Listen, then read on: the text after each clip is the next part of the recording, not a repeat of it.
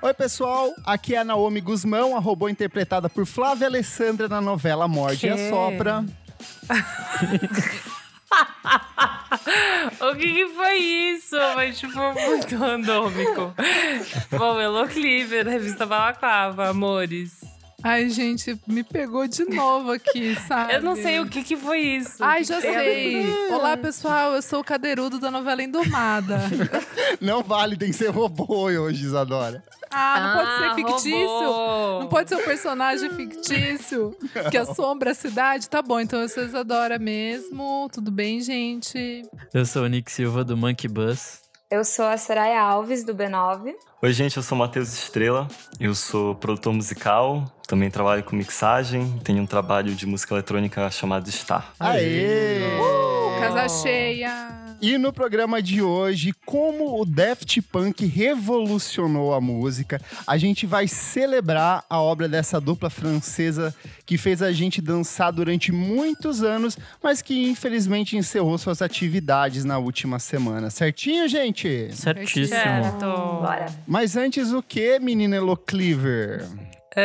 Segue a gente lá nas nossas redes sociais, bonecas, arroba podcast VFSM no Insta e no Twitter e também no Facebook.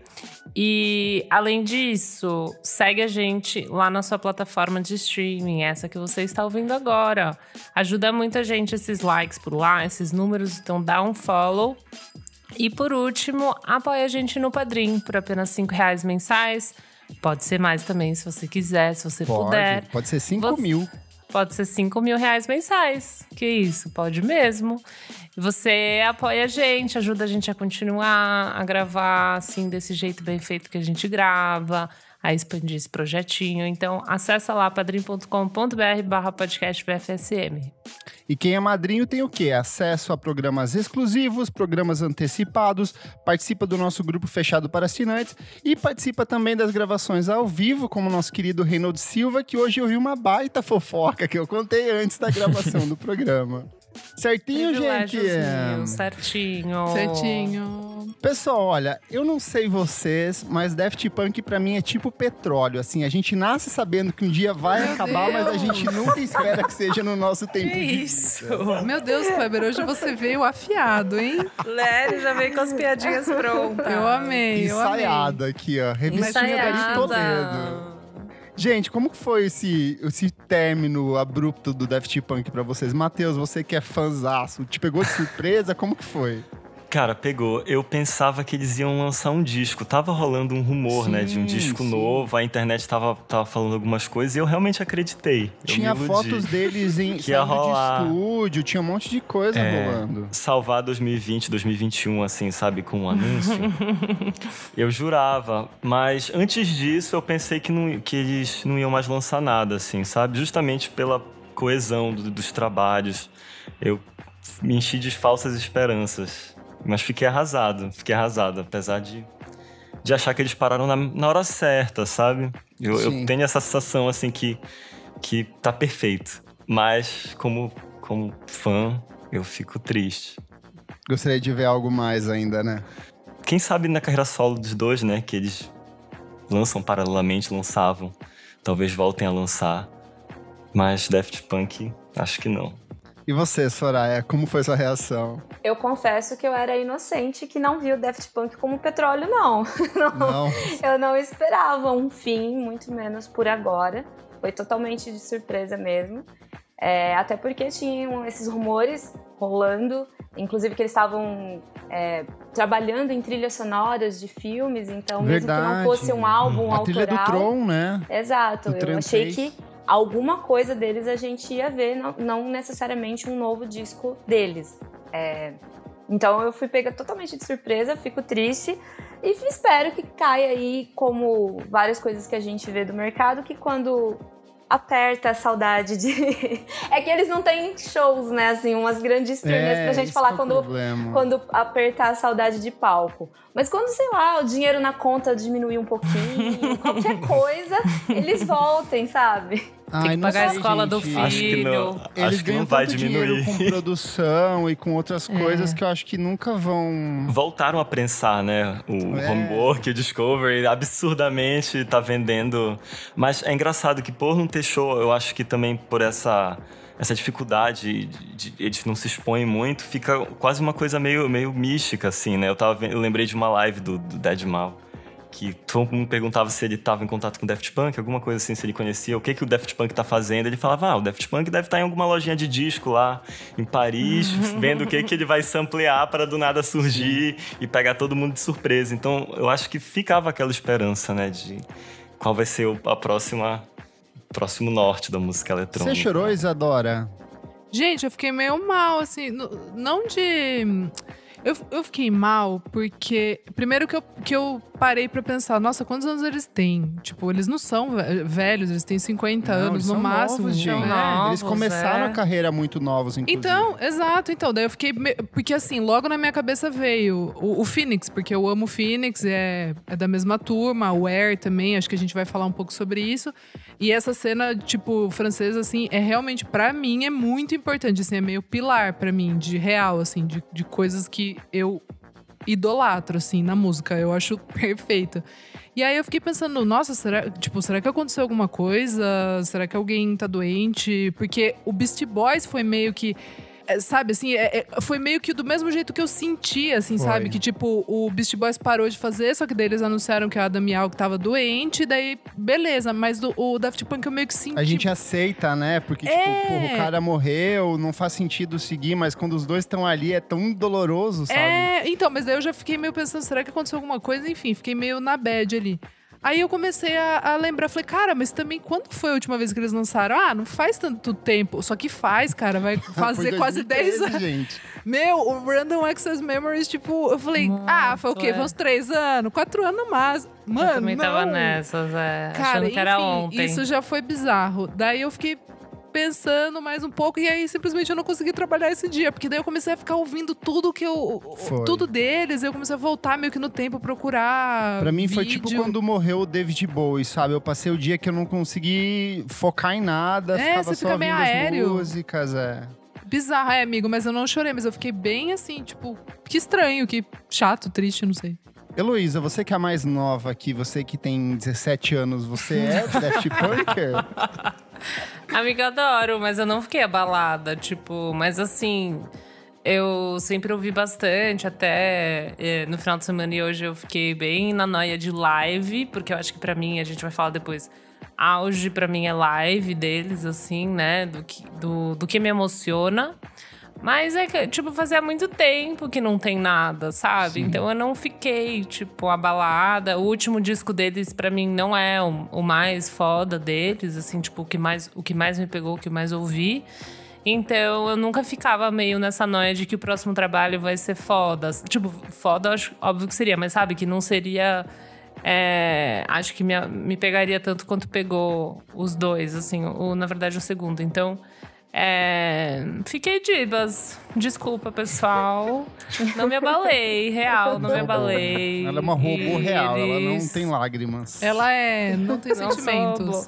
Não, eu acho que é que o Kleber sempre fala, né? De, tipo, terminar na hora certa. eu Sim, acho que sim, foi sim, isso. tipo, sim, total, arrasaram, amiga. lacraram, fizeram uma super trajetória, mudaram tudo da música Super. eletrônica e falou, tipo, vai viver E pode sua ser que vida. cada um também continue trabalhando, a gente não sabe, né? Pode ser Com que certeza eles vão, sabe. essas pessoas não É, param, né? eu também eu não vou ouvir. fazer. Eu não vou ouvir. Você parou com? Não, não, não solo, amigo. Tô falando com o produtor mesmo. Fazendo lá as coisinhas Como deles. produtor, fazendo é. umas coisinhas pro Kanye, enfim. Ah, eu Produzir uma tinha o- galera. O, Jesus aqui do Kanye West eu quebrei, joguei fora. Ai, que horror. Acabou não. pra mim. Deus não gosta. Deus tá vendo. Mas eu tava pensando assim, a última vez que a gente teve uma banda que chegou ao fim, assim, com, com os membros ainda ativos, foi tipo o R.E.M. há exatos 10 anos, sabe? Tipo, uma grande banda, um grande projetão, saca? Porque o, o Beast Boys, como você disse, foi por motivos de saúde, não fazia mais sentido seguir. Mas ali eram dois caras que sempre tiveram ali, sempre fizeram tanta coisa e chegou ao fim, né? E você, Nick, você que é emo, você se emocionou com a despedida do Daft Punk? Assistiu o videozinho e chorou? Cara, é, foi um dia estranho, assim, porque foi meio que do nada, né? Primeiro eles postaram só esse vídeo, aí começaram a especular e tal.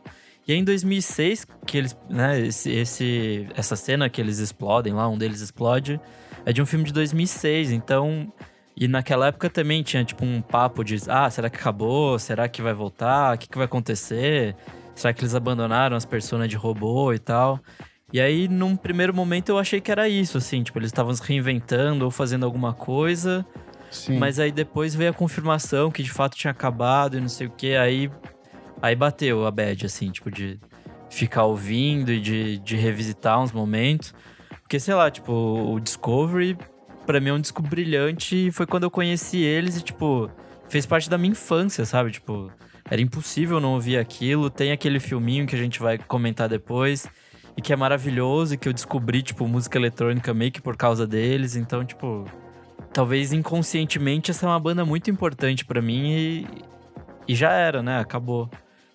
Bateu Mas agora hoje pro não é Nick. nada de. Mas então, só completando Agora aqui. bateu pro Nick, foi agora. É, se voltasse tipo um patati patatá falso, eles fazerem show ao vivo, eu, iria sem problema. Assim. Eu pensei Assim, nisso, eu achei nem que foi uma pensar. burrada. Eles podiam só colocar duas pessoas vestidas lá. Então, e ninguém ia nem saber. assim. É verdade. Mas eu concordo com o Nick nessa questão de, tipo, eu não acreditei de cara que era um anúncio de finalização do, do projeto. Porque eles têm essa aura toda inovadora e sempre fazendo coisa diferente.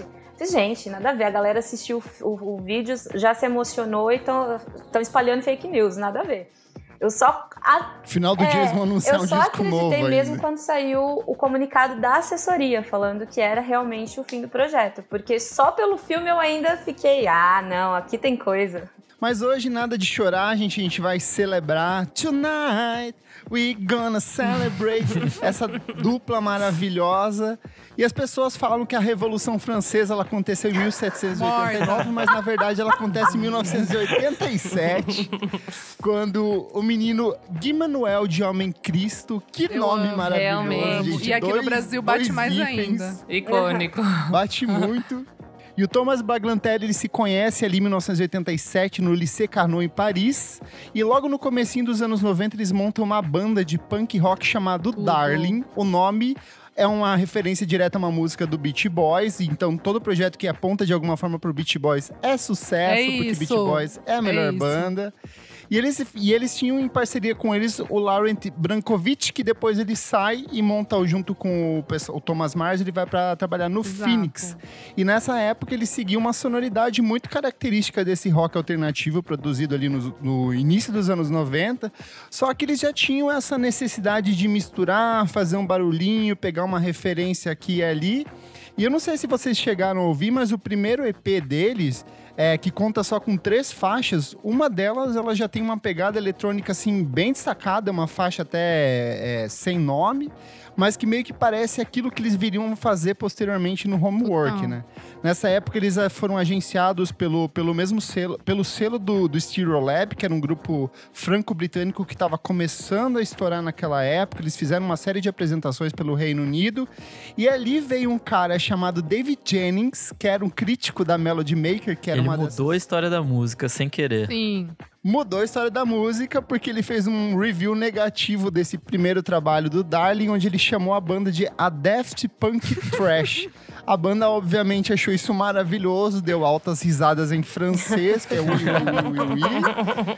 E quando eles chegaram ao fim, ali em 1992, e aí só o Thomas Baglanté e o, e o Gui Manuel, eles decidiram seguir com o projeto deles. Eles ado- adoraram a ideia de incorporar o nome Daft Punk, tirando o izinho ali, que é um pouco é, é, mais pejorativo tecnicamente do texto dele, deixando apenas Daft Punk, que seria algo como os punk patetas, os punks idiotas, os punks bobalhões.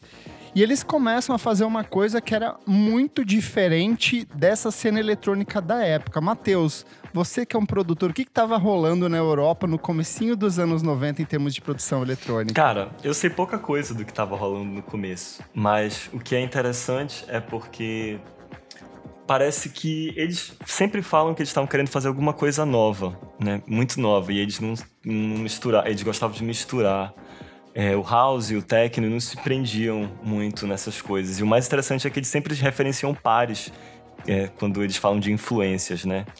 Então eu acho que é isso que é legal e que formam uma, uma cena, tipo a galera do, do Pedro Inter, que depois vai virar Ed Bang Records, o Cassius, o DJ Falcon, todos eles eram amigos e eles um influência, tinha influências do outro e frequentavam a, as Sim. mesmas festas, as mesmas as experiências. Mesmas né? E isso para mim é muito legal. Na verdade, se você pegar todos os vídeos que tem das primeiras apresentações deles discotecando no comecinho dos anos 90, muito, muito novinhos, tem várias músicas que são fragmentos do que viria Sim. a ser o primeiro trabalho deles, o Homework, assim. E isso é um aspecto muito curioso deles, porque nessa época DJ de house só tocava house, DJ de techno só tocava techno e DJ de, sei lá, de, de rock só tocava rock. Quando eles iam pros sets deles, eles faziam uma mistureba louca que, tipo, era house com punk, com rock, com kraut rock, com todas essas coisas que estavam rolando de acid ali da cena de Manchester no comecinho dos anos 90. Eles pegavam tudo isso, transitavam por entre gêneros, homenageavam a cena disco, só que eles davam um resultado tecnicamente homogêneo. E isso foi foi justamente o que chamou atenção quando eles montam Daft Punk, que todas as gravadoras da época foram atrás deles e eles sempre torceram o nariz pra gravadora falando que não queriam fazer nada com gravadora, porque eles se sentiam muito pressionados, assim. Então foram, sei lá, mais de três anos de negociações, conversas com outras produtoras, com, com selos de, eh, ao redor do mundo, até que eles decidem assinar com a Virgin Records, porque era a única gravadora que deu a eles total de, eh, liberdade criativa para eles trabalharem em estúdio.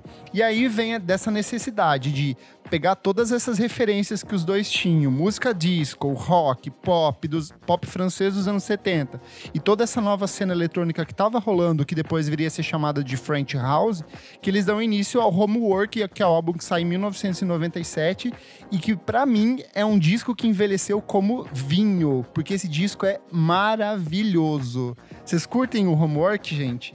É, não é meu favorito. Eu tava ouvindo hoje antes de, de gravar aqui. Eu não sei, tipo, é que eu não sou tão da música eletrônica assim. Aí, tipo, os outros para mim uhum. parece ter um elemento um pouco mais humano, assim, tipo, tem mais vozes, tem mais gente cantando e tal. Esse para mim, tipo, ele é muito foda, talvez funcione muito bem na pista, mas para mim ficar ouvindo em casa assim, acho que não eu não curto tanto. Pra mim, ele é perfeito se ele tivesse menos três músicas. Mas, assim. É que, é que eu, é bem isso que o Nick falou, tipo, a, a rock and roll, é, tipo, que é muito, é, assim, daí eu já, já me perde um pouco, assim. Então, acho que são duas ou três que eu não que eu não piro tanto nesse álbum, mas de resto eu acho perfeito, assim. Então, elas têm algumas Sim. que são meio hyperpop, assim, né? Tipo, algumas que então, são meio então, é, então, maluca. A, a rock um and roll, tipo, acho que é scratching. Rolling and é, Scratching, rolling pesado. Nossa, é. Rolling and Scratching foi a música que para mim bateu de vez o Daft Punk, assim, porque eu já gostava do Discover, obviamente, mas um dia no aleatório, quando ela vai subindo aquele finalzinho, uhum. fala, é, então, pra mim não vai. Uma coisa assim, tipo, muito frita. Eu Nossa, gosto. eu acho maravilhoso. é, então, é, e a versão é, é a, a versão que tem no Alive, então eu acho ainda melhor, sabe? Eu acho fritação num grau deliciosíssimo, é, assim. Então. Matheus, você curte o Homework? Gosto. Eu acho que, é um, apesar de eu gostar e achar um disco genial, é o meu preterido dele, sabia? Eu acho o que o Nick falou, eu me identifiquei um pouco. Ele, eu acho ele um pouco duro, sabe? Não sei se é porque uhum. eu não sou um cara muito do techno, mas sim, sim. eu, eu acho ele também, às vezes, um pouco cansativo. Mas é, a gente que é um pouco mais melódico, talvez, é... a gente fica. Tipo, tem umas horas que ele, ele, ele tem. É durão uma, mesmo. É. Dura, é, é isso, é bem isso. Nossa, gente, ele cresceu tanto pra mim, assim, tipo, Mas envelheceu bem. do Daft Punk é o Não, ele é ótimo, assim. É o sim, mais, sim. assim, me Não é... deixa de ser um disco maravilhoso. Tem Revolution 909, Exato. que é maravilhosa. Meu, tem Teachers, Você cara. tem da Funk. Da Funk. Tem Phoenix, tem Around the World. Tudo, tudo, assim, pra mim. Eu tipo... acho que eu gosto, assim, de ficar na dúvida entre ele e Discovery. E eu não sou Sim. nada do techno, não, nunca fui numa rave na minha vida. Mas eu, ele pega assim de um jeito que é inclusive interessante. Tipo, cara, nem é meu estilo de música favorito e esse aqui eu ouço do início ao fim. Super, nossa. super. É, o que eu mais gosto desse, desse disco é quando ele aponta para as coisas que viriam no homework, assim, que são umas coisas um Sim. pouco mais funk, um pouco mais soul. Mais house, né? É, tipo, é maravilhoso, Sim. assim. Mas, assim, não não deixa de ser um ótimo disco. e A produção desse disco é fenomenal, ainda mais pensando que foi feito em 97, né? Tipo, Sim. É o muito software hoje, de produção né? era mato. Em já casa, viram né? o processo Tudo em casa. de seleção de samples Nossa, dessas músicas, absurdo. gente. Tipo, eu não sei se é Burning ou se é Phoenix, que ela tem, sei lá, mais de 20 fragmentos de, de Billy Joel picotadinho, Nossa. saca? E aí, assim, um trechinho de voz, é um trechinho de melodia, eles vão, aceleram uma, diminuem Não cabe na minha outro cabeça, de tudo. verdade. Não cabe, é muito real, louco, assim. eu não consigo imaginar você fazendo isso com um computador, sei lá, um Pentium nos anos 90, saca? Se pra mim hoje com um MacBook é muito louco fazer isso, imagine com um computador Não cabe. antigão. MPC, eu acho que não tinha nem computador, sabia? É, então, acho que eles faziam tudo em homework. mesmo, que é tipo absurdo, é muito difícil fazer, porque tipo, primeiro você tem que pegar o sample aí, achar o, o picote certinho, aí Isso é depois você tem que tipo fazer o stretch de tipo aumentar ou, ou diminuir o, o- a batida, tipo para caber tudo certinho, juntar tudo e aí em cima disso jogar sua própria batida. Então é um negócio muito complicado pra fazer tipo com várias, tipo, ou uma música só ou várias, é tipo muito absurdo a, a forma de. E às vezes é um picotinho de segundos, sabe? Tipo assim, é, sei lá. É, tipo, um cimbal, eles segundo pegam, que tipo, picotam. E es- escolhem isso, daí pega uma linha de baixo de outra música e pega um picotinho de vocal de outra. É, é muito foda, assim, tipo, muito foda. Oi, gente, eu sou o Nick do futuro, o Nick da mesa de edição. E eu vim aqui gravar um pequeno adendo para ilustrar sonoramente como o Daft Punk faz sua magia na hora de usar os samples. Como exemplo, a gente vai ver como a dupla transformou More Spell on You, do Eddie Jones, em One More Time.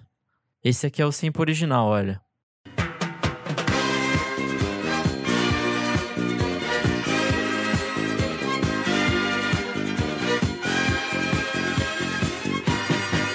E aí, aqueles picotes que eu tinha falado, é mais ou menos isso aqui que eles fazem.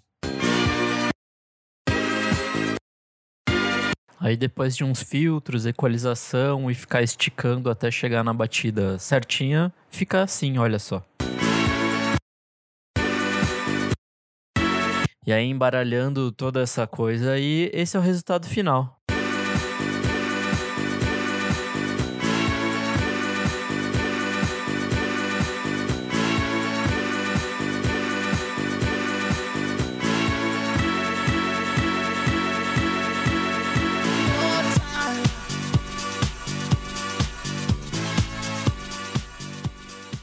Esse aqui é, é só um exemplo, assim, mas tem muita coisa. E para ilustrar melhor ainda, eu vou deixar um vídeo linkado na nossa descrição do programa de como eles fazem várias das músicas, assim, é muito bom, é muito foda mesmo.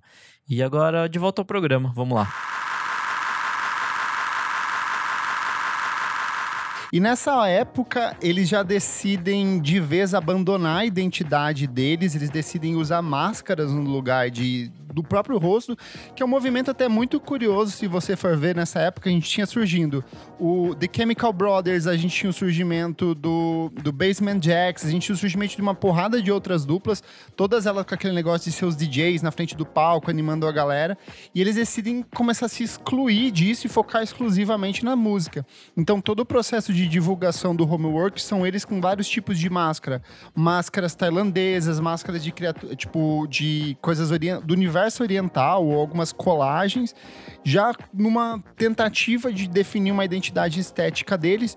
E com isso, eles fazem um movimento que eu acho muito revolucionário, principalmente na questão do videoclipe, que é a questão de promover a própria obra a partir do trabalho com outros diretores. Então eles vão colaborar com Spike Jonze em Da Funk, Michel Gondry em Around the World e Roman Coppola em Revolution 909, que são simplesmente três diretores incríveis que depois vão se transformar em nomes importantíssimos da indústria do cinema em Hollywood, principalmente o Spike Jonze, que vai ser diretor oscarizado, vai ter uma série de outros trabalhos incríveis.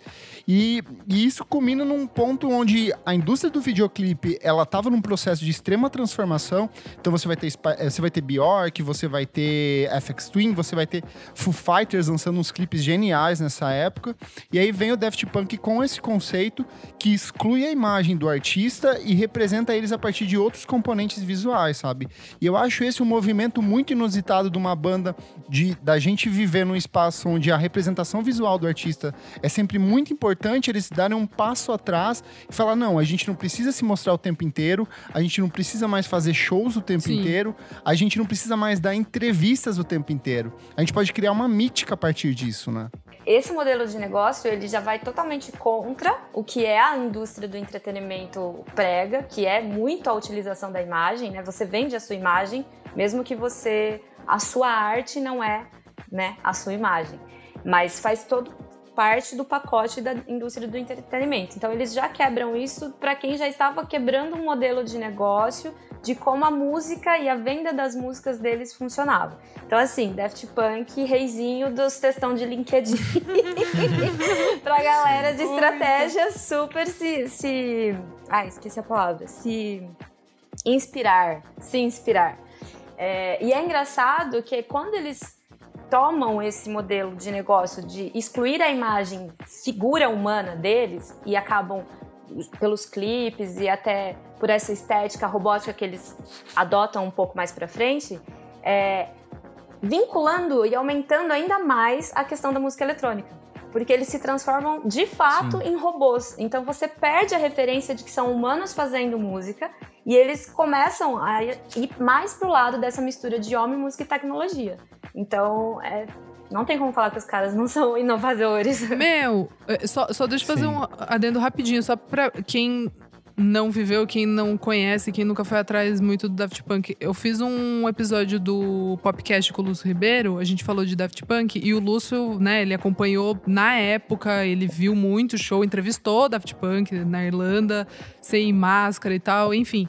E aí ele contou que em 98 ele foi num festival que até tocou Garbage, Beastie Boys, enfim. E aí o show do Daft Punk, como que foi? Foi sem o Daft Punk no palco. Foi com o Daft Punk no backstage transmitindo, sabe assim? Então, assim, era um telão, mas as pessoas estavam lá vendo aquela mesa que não tava ninguém, mas daí eu sou. Caralho. Gente, assim, isso Acho é que eu ia pedir meu dinheiro 90. de volta. Gente, isso é 98. a banda tá no bastidor, não vai pro palco. Inventou o Gorilas aí, ó. É. Inventou o Gorilas, Exatamente. inventou o conceito da Beyoncé de não dar entrevista, inventou Event- tudo isso. é, é pro- Inventou o Slipknot. Exatamente. É pro pessoal realmente entender o que o, que o buraco é mais embaixo, né? De, de revolucionário que eles foram, de tipo. E eu acho que tem um aspecto também de, tipo, focar na música, sabe? A gente tá aqui pra fazer Exatamente, música pra vocês. Eu exatamente. acho que às vezes a gente esquece desse processo, valoriza muito a imagem do artista, tipo, ah, ele é um cara amargurado, ele é um cara reflexivo, eu quero me entender a partir disso, criar um elo a partir disso. E o elemento de conexão deles com o público é justamente a música. E eu acho isso muito Eu, fabuloso. eu acho também, Daft Punk, mas, mas só pra, pra gente finalizar esse, esse ponto, é que eles conseguiram driblar, como a Soraya acabou de falar, assim, de, de tipo. Eles conseguiram mexer com o mercado de um outro jeito. Por exemplo, o Talk Talk, que a gente tava falando Sim. no episódio passado. O Mark Hollis não gostava de também de dar entrevista, não gostava de fazer show. Depois dos últimos dois álbuns não fez mais show. Enfim, e ele ficou recluso. O Daft Punk não, eles resolveram fazer de algum outro jeito que a música dele chegasse pra mais gente ainda. E isso é muito louco. Numa época que vendia milhões de álbuns. É bizarro. É, e querendo ou não, essa estética que eles criam alimenta todas essas místicas que a gente tem deles. O mistério, então, né? Por mais que eles estejam ali querendo, ah, o que importa é a minha música, compre aí só a minha música, mas você tá me alimentando a minha curiosidade. Total. Tem toda uma criação. Olha, Daft Punk capitalista pra caramba. Lidando ali, ó, Inventou com o oferta e capitalismo. procura total. Inventou o capitalismo. São entidades, né? Mas eu, eu fico pensando assim hoje em dia, em que a- acho que a imagem do artista nunca foi tão atrelada à música quanto hoje em dia. Como é é, é meio difícil até imaginar, sabe, dando certo isso, porque hoje em dia tá todo mundo na casa do artista, sabe? Com histórias, Sim. tipo, a, a imagem ela importa muito mais do que a música, a proposta importa muito mais do que a música. Eu não tô querendo fazer um julgamento de valor. Mas eu acho muito interessante, tipo, como conseguiu perverter isso e hoje em dia parece que. Eu, eu penso que é Total. impossível surgir um Daft Punk de novo hoje em dia, sabe? Porque se promove música de uma forma muito, muito diferente hoje em dia, sabe? A gente tem que ser uma proposta muito 360, né? Tipo, você tem uma coisa muito fechada. Ou aquela influenciadora, vocês veem aquela influenciadora que é um robô? Tipo, vocês já viram isso? Ai, sim, eu acho É muito maluco. mas talvez aconteceria se você criasse realmente, tipo, esse personagem, ou sei lá, a Cia, né? Que não mostrava a cara, do- não Uhum. mostrou durante muito tempo. Então é que eles criaram esse robô, mas quando você bate o olho, você sabe, tipo, eles fizeram um capacete que você bate o olho, você sabe que é o Daft Punk, sabe? Então, acho que é muito isso, você criar. Eu até vejo acontecendo, mas eu acho que requer muito mais trabalho. Então, eu acho que nessa década a gente vai ter ainda algum número um nas paradas de sucesso feito por inteligência Uau. artificial. Eu não duvido Ai, nada. amigo, que tipo, horror. de. A Magalu vai fazer Eu música, acho certeza. muito possível. A Magalu vai fazer mu- a Nath Gente. Natura vai fazer música. Eu não duvido nada, cara. Eu acho que daí vai ser um outro movimento, assim, de outro jeito de entender música, mas não duvidaria nada que a gente tivesse um número um feito por uma IA aí. Eu também não vida. duvido. E pra ajudar a gente nessa discussão gostosa sobre o Daft Punk, todo mundo quis relembrar, falar sobre suas músicas favoritas. E a queridíssima Gaia Passarelli mandou a mensagem dela, falando quais são as principais memórias dela dessa dupla queridíssima. Ouve aí. Falando sobre o Daft Punk, né? É, eu gosto muito do Daft Punk e é uma banda que fez parte horrores da minha vida. É, o Homework, quando saiu lá nos distantes anos 90, foi muito, muito, muito impactante para mim. Eu escutava direto, eu gostava muito que ele era editado como se fosse um programa de rádio, assim. E eu que já tinha gostado muito de rock na vida, mas estava profundamente imersa no, no contexto da música eletrônica, eu fiquei, sei lá, fiquei muito animada com ver uma dupla juntando essas sonoridades de uma forma tão legal. E o Daft Punk certamente foi a banda que abriu minha cabeça para funk, disco e coisas que eu ainda não estava ouvindo. Os, discos, os dois discos seguintes deles, que o Human After, o Human After All e o outro, eu não gosto tanto, assim, tipo, não é que eu não gosto, eu até gosto, mas eu, tipo, não, não consumi de forma tão ávida. O último, que é o, o, o Random Access Memories, teve o mesmo efeito do Homework pra mim. Eu escutei pra caramba, fiquei muito emocionada com ele e acho que é um trabalho muito maduro, assim. A banda já tava, a dupla, né, já tava num, totalmente num outro lugar, trabalhando com gente muito foda da indústria, tipo o Moroder. É, realmente não sei assim, o que, que o Daft Punk ainda teria para nos entregar, sabe? Então eu não sofro de uma tristeza de ai que pena, a banda acabou. Tipo, não, cara, a banda já disse a que veio e beleza. Mas é isso. E se eu tivesse que falar a minha música preferida do Daft Punk é o Teachers, que tá no Homework, em que eles passam, eles falam nomes de muitos, muitos, muitos DJs da, da cena de música eletrônica, principalmente dos Estados Unidos. É, é bem Chicago House, assim. Eu acho essa música maravilhosa até hoje. Só que nesse movimento ali de redescoberta do Daft Punk, de construção de uma identidade nova, eles criam um conceito todo que, que desemboca naquele que talvez seja o principal álbum da carreira deles, que é o Discovery. E aí é pela primeira vez eles deixam de lado a imagem deles, passam a se, a se apresentar como robôs, utilizando um capacete, com uma roupa de. com, uma, com maquinário eletrônico nas próprias apresentações ao vivo. Eles param de vez de dar entrevistas, são pouquíssimas as entrevistas que rolam nessa época. Até a Soraya escreveu um texto bem legal lá pro B9, ela colocou. Como que é o, nome- o título do seu texto, Soraya, para as pessoas procurarem? Gente, escreve tanta coisa. É, entre o mistério e a estética, Daft Punk revolucionou o mundo da música fugindo dos holofotes. Muito Tudo! bom. E ela Uau. coloca lá uma thread muito legal, que é justamente o processo de. o conceito da, da construção dos capacetes, sabe? No Da começo primeira tinha até cabelinho, tipo, assim, era muito É, divertido. com cabelo, e aí depois Era bem o cabelo vira ciclope, né? Era quase que Sim. só o, o- o óculos mesmo. E aí tem todo esse processo de transformação e que culmina no lançamento do Discovery em fevereiro de 2001, ou seja, há exatos 20 anos estamos velhos, ah. em um disco you onde eles decidem revisitar a música disco, revisitar o funk.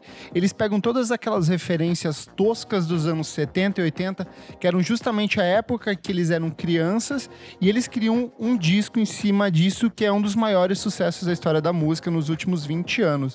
Matheus, você falou, a gente gravou um programa inteiro sobre esse álbum lá no nosso Clássicos VFSM, e você falou uma coisa muito curiosa dos equipamentos que eles usavam nessa época. Você quer trazer um pouco para cá disso? Cara, isso eu vi no, naqueles fóruns do Reddit, do Reddit, sabe? Por isso que eu falei que eu acho que não tinha computador. Ele tem fotos dele de, gravando homework e parte disso, porque assim, a sonoridade do Discovery, eu acho que ela começou no homework, né? Tipo, com os timbres Sim. e a forma que eles sampleavam, acho que o homework foi, foi o começo de tudo e eu, e eu enxergo o Discovery como uma consolidação uhum. do trabalho do homework.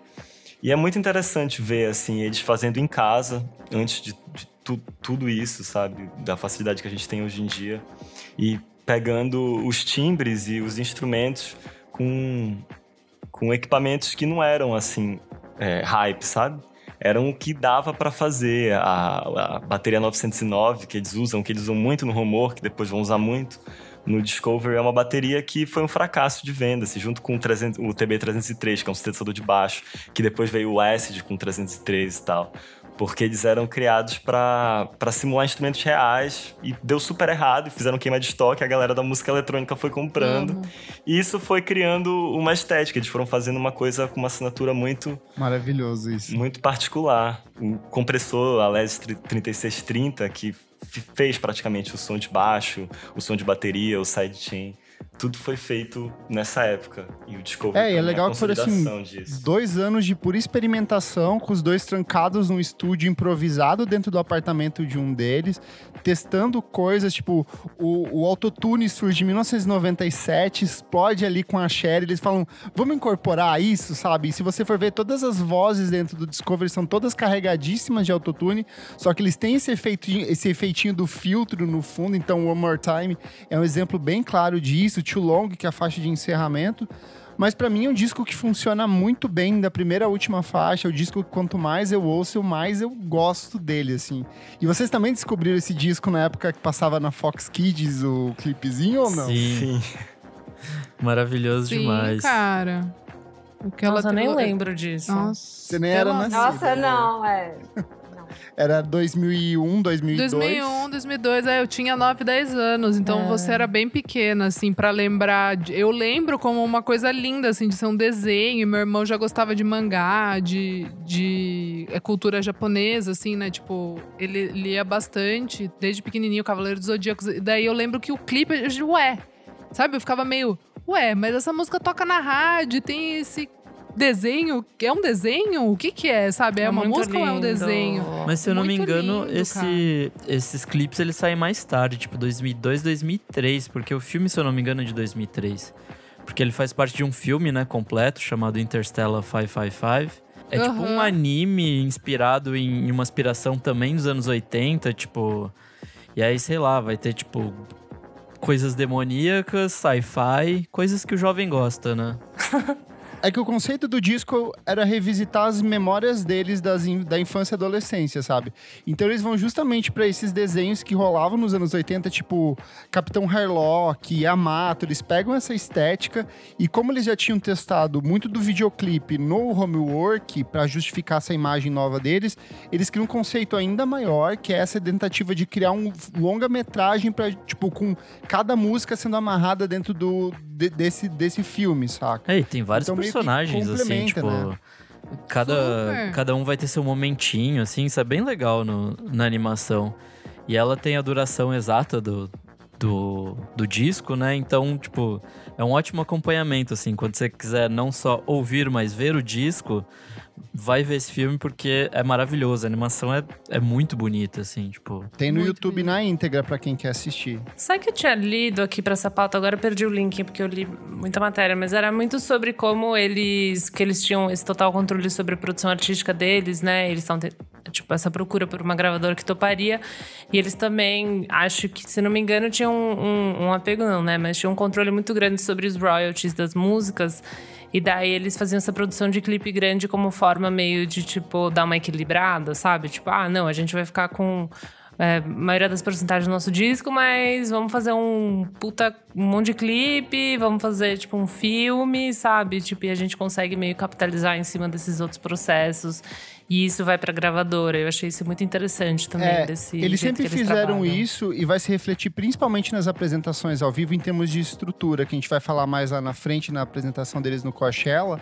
Mas Uhum. o, a, a import- o Daft Punk sempre teve essa importância da estética, de entregar um produto estético perfeitamente embalado para as pessoas, mesmo que eles não ganhassem muito em cima disso. Então, tipo, Sim. eles abriam mão desse direito autoral de parte das músicas ou diminuir a porcentagem que ia para eles, justamente para poder investir nesse conceito estético de produzir uma, porque não é barato, gente, você montar um sistema robótico, tipo estético, não é, Não, é cheio tão de LED e tal, assim. umas paradas cheio muito de LED. loucas.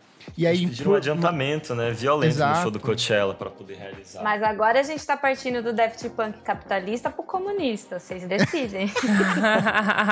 Então, que que mas são? inclusive, esse, esse filme, São Interstellar robôs. 55, é uma puta crítica social foda, assim, tipo, de, Sim. de como, tipo, estão pegando os músicos de outro planeta, enfim, e transformando eles num produto, um rolê meio até satânico, assim. É Tipo, importante dizer que, tipo, esse conceito do robô não é uma invenção deles. Assim como muitas das coisas que o Daft Punk traz, não foram eles quem criaram, sabe? Se você for ver a cena eletrônica francesa, ela era um produto de outros artistas que eles entraram no meio. Só que esse que é o grande charme do Daft Punk, pra mim, é, é- é estar no lugar certo, na hora certa e saber como aproveitar dessa situação, sabe?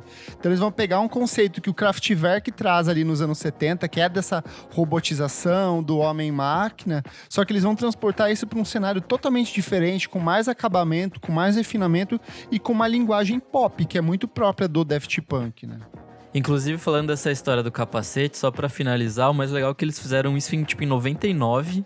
E foi no dia 9 de novembro, é, às 9 nove... Tipo, às, às 9 alguma É, nove, coisa, nove, assim. nove, Tipo, porque o... nove Era Era virada. 79. Se eu não me engano, o Thomas, ele era, tipo, puta ficcionado no, no bug do milênio, não sei o que, que ia acontecer na virada de 99 pros 2000. Então ele ficou com essa e aí, tipo, segundo eles contam lá a historinha, tipo, explodiu um, um equipamento deles. E aí quando eles acordaram, eles já eram uns robôs, assim, tipo, a partir dessa data. True. Então foi bem na- nessa viradinha do 99 pros 2000 e que eles fizeram essa- essas primeiras aparições como a- as máquinas, né, e tal. Um pouquinho antes do, do disco, inclusive. Foi a consolidação deles como robô, né? Foi o Sim. bug do milênio e aí gerou o Discovery depois. Sim, é, inclusive, se eu não me engano, no filme é também uma das primeiras aparições deles, tipo, de real, assim, de, de robô. E aí eles vão seguindo disso para em 2005 lançar o Human After All, que pra mim, diferente do Discovery, envelheceu como leite, porque eu acho esse disco bem ruinzinho, gente. Vocês ah, curtem? eu gosto também. Gosto Ah, também. ele tem, tem, tem coisas ali, sabe? Eu acho Technologic que... eu acho legal, Robot É. Rock eu acho Tem legal. umas três músicas boas ali, mas Tem o umas resto quatro é... boas. É. Mas ninguém quatro bem gostou quando saiu, né? Foi mal mal falado quando saiu. Foi. E a galera só foi meio que Sabe o que, que sacar é a brisa também, com a live. Eu acho que já tava também em outro, em outro clima o mainstream mundial. 2006 já tinha ali os seus iPods, sabe assim? Já, já meio Uhum. que nem aquela época que a gente brinca dos Strokes, que ah, ninguém mais estava ouvindo. Eu acho que o Daft Punk teve um pouco disso, sabe assim? Meio o sinal dos tempos ali. 2006, ah, esses robôs já fizeram aí também essas coisas boas aí, mas agora a gente tá meio que ru- rumando para, para outras coisas. Eu acho que ele ficou meio perdido no tempo, assim. É. Mas é, não é um. Mas o Matheus curte, que já, me- já me Curto. falou. Eu, Uhum. é, eu curto. É, é importante, é importante ver que ele também não, não, não foi um disco que eles fizeram muito pra ser escutado, sabe? Eu acho que foi uma resposta também ao Discovery, uma resposta Total. antagônica, sabe? Sim. É, tem uma história que eles fizeram esse disco em 14 dias. E eles não tiveram praticamente nenhum trabalho de promoção do álbum. É, eles então, não assim, a saíram fazer proposta. show, não saíram nada, assim, É. fizeram turnê. Não, em nada, em nada, assim. Certo Em- deles, né, gente? Assessoria de imprensa foi uma coisa muito. muito... e eu acho que a, a proposta era fazer um disco de garagem, sabe? E Não sei, tem um. Tem um depois eu, eu, vou até falar sobre esse episódio de uma série que é muito legal, que eles entrevistam o cara do E. E aí o cara do E fala sobre toda essa cena francesa e eles falam que o, o que eles mais piram, assim, o mais importante é fazer uma coisa diferente. Não interessa se é bom, se é ruim, uhum. se vai ser um sucesso, se vai ser um fracasso. Sim. É você fazer alguma coisa diferente e alguma coisa que tem algum tipo de assinatura, sabe? E eu acho que o Homework foi eles tentando fazer isso após o Discovery. Então, é um disco para mim que faz muito sentido, sabe, na discografia. Acho que é por isso que eu gosto. Apesar de eu achar que ele tem uma barriga, assim, sabe? Ele é meio Sim. cansativo às vezes. É. Mas eu acho bem legal, assim. O Justice só vive por causa dele, muita coisa, tipo. Então não dá para ignorar a, as influências que ele causou, tipo, no, com essa galera, sabe? Depois do, do Pedro Winter. É, você falou do Justice, mas esse é um dos traços do Daft Punk, é justamente esse legado deles, né? Porque dá para listar uma variedade de projetos que Sim. hoje em dia só existiriam por causa do Daft Punk. Um dos meus favoritos é justamente a LCD Sound System, que ele começa uhum. como uma homenagem ao Daft Punk e a outros caras da música eletrônica que o James Murphy curtia. E ele vai explodir justamente com uma música que é uma homenagem direta Sim. ao Daft Punk, que é Daft Punk's Play at My House, que, tipo, catapulta ele lá pra cima, é base pro primeiro primeiro álbum de estúdio deles, assim. Então, é, o Justice, como você falou, assim, é, se eles fazem o Human After All em 2005, em 2007 o Justice vem com um disco que talvez seja uma versão um pouco mais completa desse, desse esboço que o Daft Punk entrega. Mas o Human After All tem aquele primeiro projetão em vídeo que é dirigido por eles, que é o Electroma também, que é justamente esse vídeo que eles usam no, na despedida. E que para mim é uma grande bosta, gente. Desculpa. Chato eu pra fui caralho. assistir esse final Nossa, de semana cara. assim e não, não rolou, velho. Pra mim, me parece um reflexo de uma banda que tava, tipo. Cansada, cansada assim, né? Tipo... já, sabe? Sim, sim.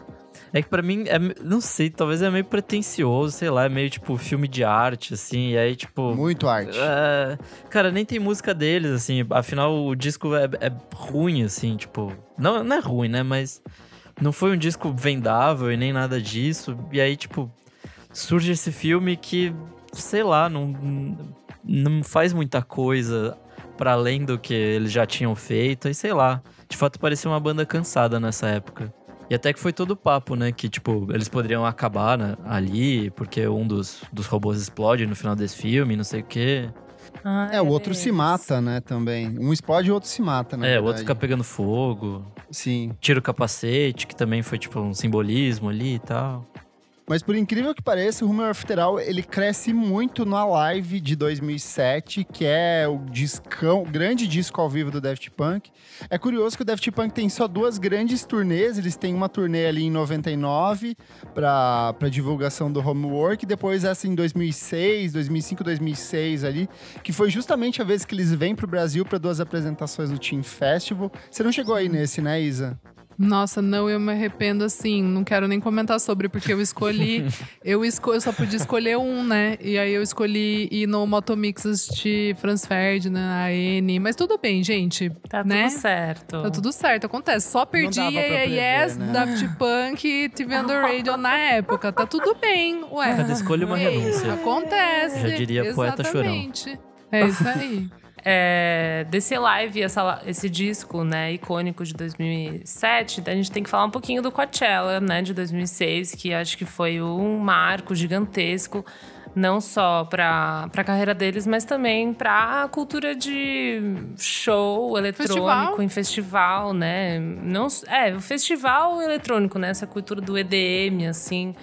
E é muito louco. Eu fiquei vendo muito hoje, assim, a, a, o Coachella foi, eu acho que fiquei até emocionada só de pensar que, assim, era uma coisa que hoje a gente vê com muita naturalidade, esses shows meio muita luz, tudo muito sincronizado, né? Tipo as letras no telão os pra todo LED, mundo cantar junto, os LEDs o, o triângulo, pirâmide que eles fizeram. Mas, assim, realmente não se fazia tanto isso, assim. Eles trouxeram essa apresentação, que eles nunca faziam show, e daí eles, eles cobraram uma puta grana do Coachella, e o Coachella meio que botou fé, falando, bom, Foi então... 300 mil dólares, se não me engano, né? É, eu não sei o... valor. É, foi. Mas meio que foi insano, e eles falaram, bom, tipo, se vai ser esse valor, provavelmente vai ser insano, mas ninguém sabia muito bem o que, que ia acontecer.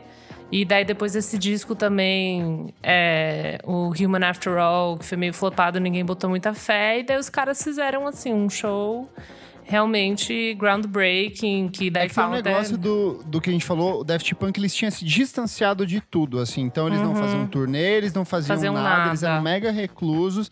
E aí todos. E eles recusavam principalmente essas apresentações em grandes festivais. Eles só faziam um show solo deles em turnês deles. E aí então vem o Coachella com essa grana infinita de 300 mil dólares, só que ao invés de usar pra tipo, ó, fica 150 pra você, 150 pra mim, eles pegaram, sei lá, 100 reais pra cada um, investindo todo o resto na estrutura do palco. palco, né? Esse show não tem gravado, né, a imagem. Tem Cara, eu fiquei pouquinhas vendo, coisas, tipo, assim. a tipo, galera não na tem Tech Pix, celular, assim. assim, É, tipo, é, celularzinho bem Nokia. Eu Não acho tem que gravado, deve isso é ter, surreal. Eu acho que deve ter, mas Deve sair em tipo, algum não deve ter- momento. é, em algum momento. Talvez, em algum momento. Agora vai sair, assim, né? Quer dizer, É. E é muito interessante ler sobre isso agora, que você tem vários artistas. Por exemplo, o Skrillex é um que fala abertamente que ele tava nesse show no Aham. Coachella. E daí foi quando ele falou, cara, vou fazer uma experiência imersiva que nem eles fizeram. Ele falou que ele ficou doidão e nem tinha tomado nada.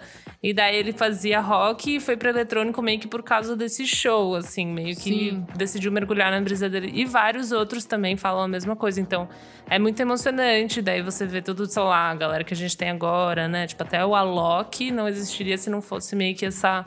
Essa cultura desse festivalzão eletrônico, tenda eletrônica, sabe? Mas, gente, a Ficar própria Beyoncé no. Homecoming ali, de montar uma estrutura de É, palco pra um show, sim. um Verdade, festival, amigo. sabe? Tirar Não, dinheiro e- do bolso. E o mais louco é que esse Coachella, assim, eu também tava falando com o Lúcio. O Lúcio foi nesse show, ele falou que não dava pra Uau. entrar, não dava pra entrar na, no, no palco, É, que é o palco.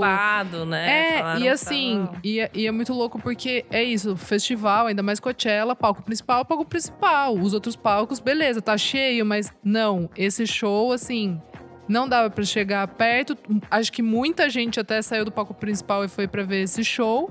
Virou a chave, foi no mesmo ano que a Madonna fez um show nesse palco. Então a tenda virou realmente um lugar para as pessoas irem dançar e curtir a música. Era a turnê Sim. do Confessions on the Dance Floor. Então tava Uau. voltando essa cultura da pista de dança que a gente hoje em dia fica achando que, né, tipo, é de graça, assim, que tipo, ah, sempre teve. Não, meu, era um, era um festival que realmente ali o pessoal estava indo para ficar olhando uma dupla de robôs numa pirâmide de LED tocando música eletrônica, assim, sabe? Então é uma coisa muito recente, é 15 anos atrás que. E tinha que também rolou uma isso. coisa das pessoas duvidarem de fato que eram eles que estavam tocando o tempo inteiro. Então você tinha esse Aham. medo, tipo, será que são eles ou são duas pessoas Cara, com sete pré-pontos, sabe? Com Quando eles vieram pro Team Festival, meteram uns foi uma dúvida já. enorme das pessoas, assim. Eu não acho duvido que- nada. Eu acho. Se o Eu MF Doom fazia isso usando Eu- só uma é, máscara, sendo que exato. ele era mó gordão, ele tinha um corpo muito característico, ele fazia isso seguidamente, por que que os dois caras com uma Eu máscara de robô não fariam isso? Eu faria Eu acho também. Eu acho também, gente. E olha que incrível, né? Eles conseguiram fazer um show histórico sem saber se. Até a gente não sabe se ele tava tocando Exato, ou não. assim. é- Mas é porque não se trata disso, né? Não. Eu acho isso maravilhoso. Só mais incrível ainda. Tem tanta gente que a gente sabia que tava ali mesmo tocando e não foi nada histórico. Não tem nada é, bom. bem isso. Tanto faz, tanto fez. É verdade, a maior parte dos shows é assim.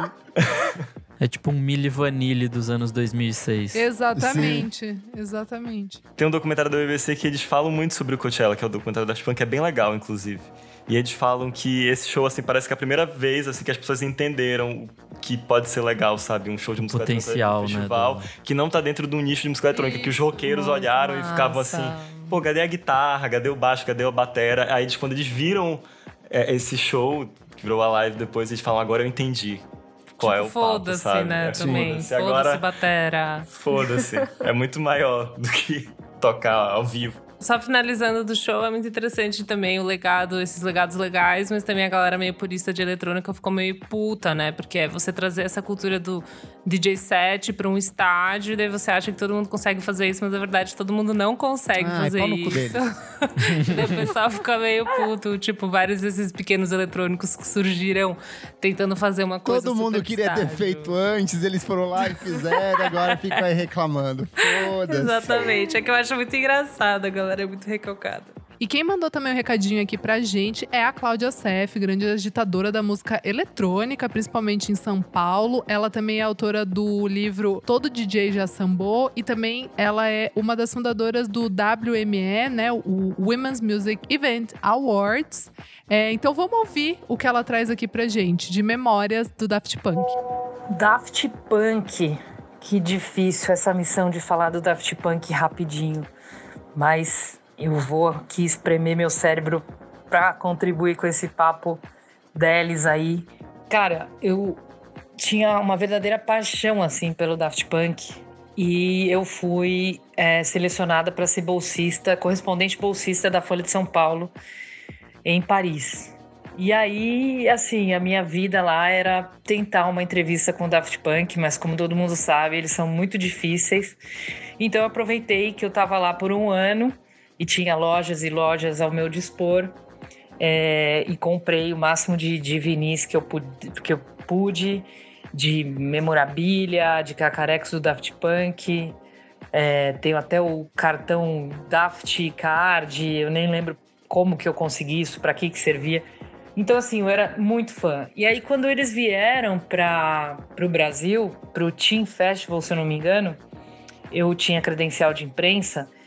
E olha que coisa idiota, né? Em vez de curtir o show, eu tava assim, na gagarejo total. Foi aquele show da pirâmide.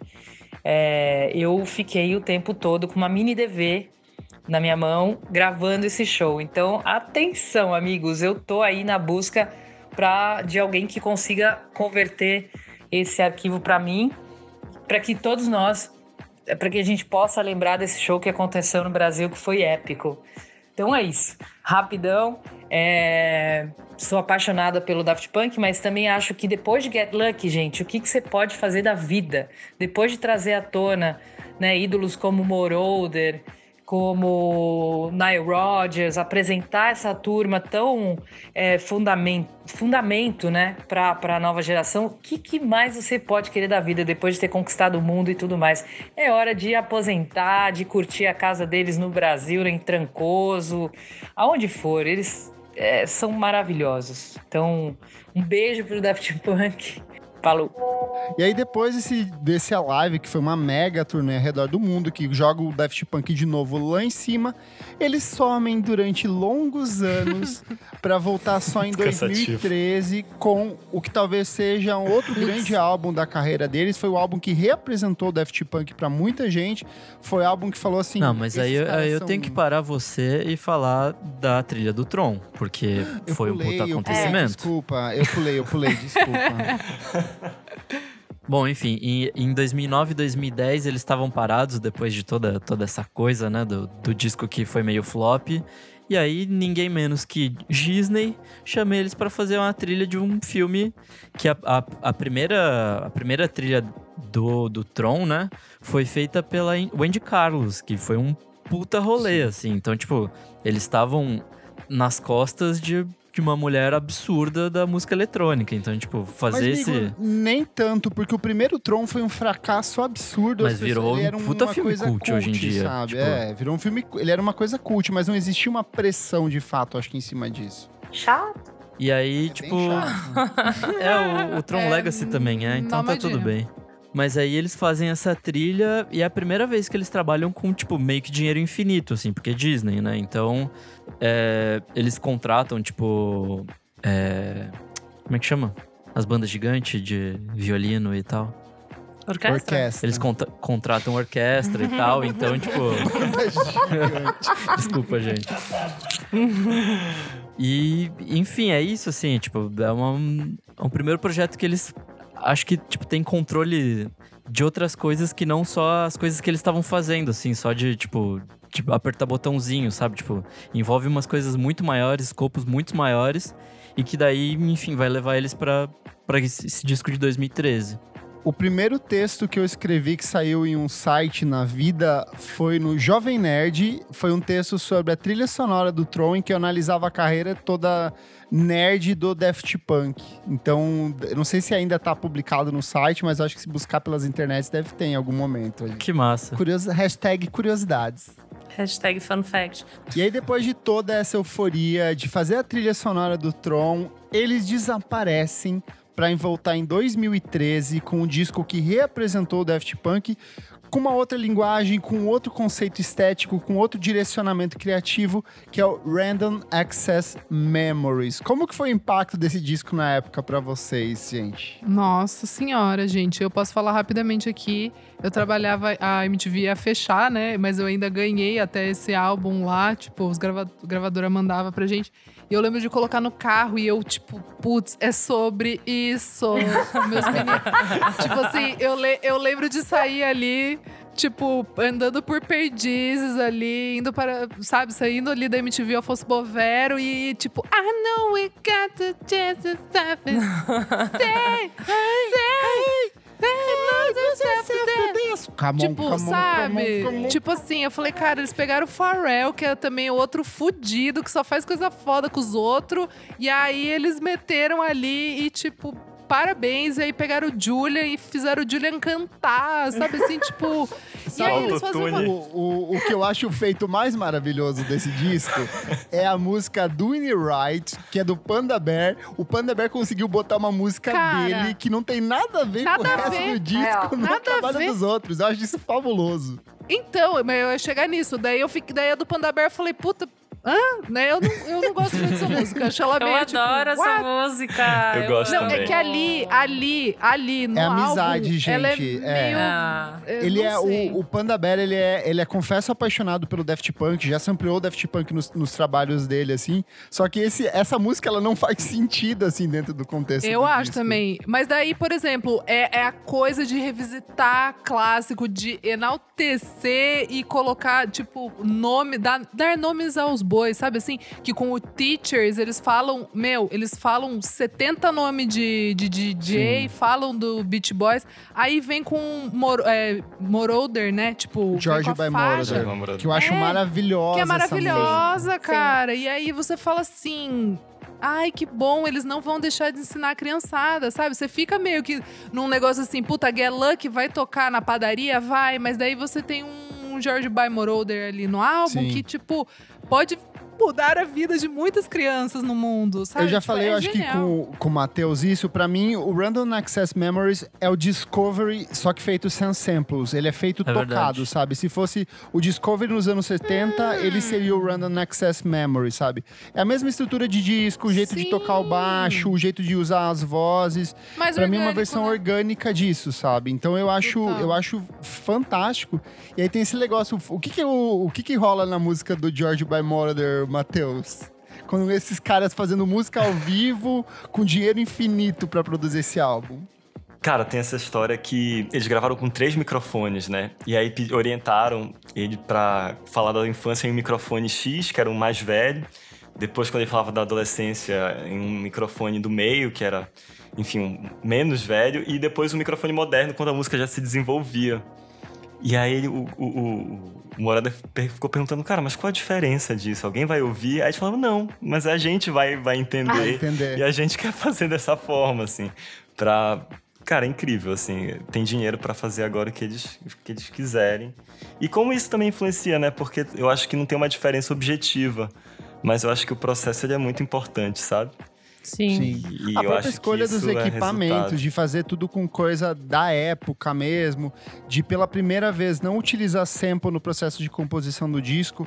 O único momento que eles usam é na Contact, que é a faixa de encerramento, mas é um áudio de uma gravação de um, de um astronauta da Apollo, sei lá o que, Apollo 13, Apollo 14, mandando uma mensagem tipo da Lua, saca? O resto é tudo tocado, todos os arranjos são tocados, a bateria é uma bateria real, saca? O som de bateria é uma coisa que mais me impressiona, assim, né? uma das coisas que mais me impressiona nesse disco. Tipo, um disco Daft Punk é quando tu vê tem uma bateria zona, assim, orgânica aí. Eu E é gosto incrível. muito das músicas mais baladinhas que eles fazem, que eu acho que começou também no Discovery, que você tem Something About Us, né? Tipo, essas músicas calminhas. Minha favorita do Discover. É, são as minhas favoritas também. Lógico que eu amo uma farra e tal, mas em casa, eu acho que é o que, que me emociona, eles conseguirem fazer essa mistura. Ah, e, e daí no, no Random Access Memories, a do Julian, acho que realmente é Puta, minha, meu, é minha é favorita. Tipo, é muito, é muito bonito. Eles Puta conseguem fazer algo muito, realmente muito bonito. Então eu gosto de ver esse preciosismo deles, de conseguir fazer, tipo, meu, Lose Yourself to Dance, que nem é tão farra, né? Mas é. Mas Nossa, conseguir perfeita também essa. Perfeita. Ah, tá descer e fazer uma baladinha. É, não, é tipo, é uma delícia. Teve. Na semana que esse disco saiu, tinha uma festa na falecida Fan House que a gente conseguiu tocar todas as músicas desse disco ao longo da noite, sabe? Uau. Assim, Ai, que delícia! E foi muito. E é muito Gatilho. louco. Porque, tipo, Daft Punk era uma coisa muito da minha infância, depois foi uma coisa muito da adolescência. Só que eles surgiram como se eles fossem uma coisa nova pra muita gente. Tinha muita, gente que não Muita. conhecia o Daft Punk ainda nessa Get época, né? Lucky foi a virada pra muita gente, né? É, tipo, Get assim, Lucky pra- tocou até não poder mais, né? Tipo, ganhou um Cansou toca. milhão até. de versão e tal. Provadores de marcas de roupa aí é doidado. Ô, eu- eu- de verdade, assim, eu acho que essa música, se, se não é a mais, é, tá fácil no, no top 3 músicas mais importantes da década, assim. Tipo, Sim, de verdade.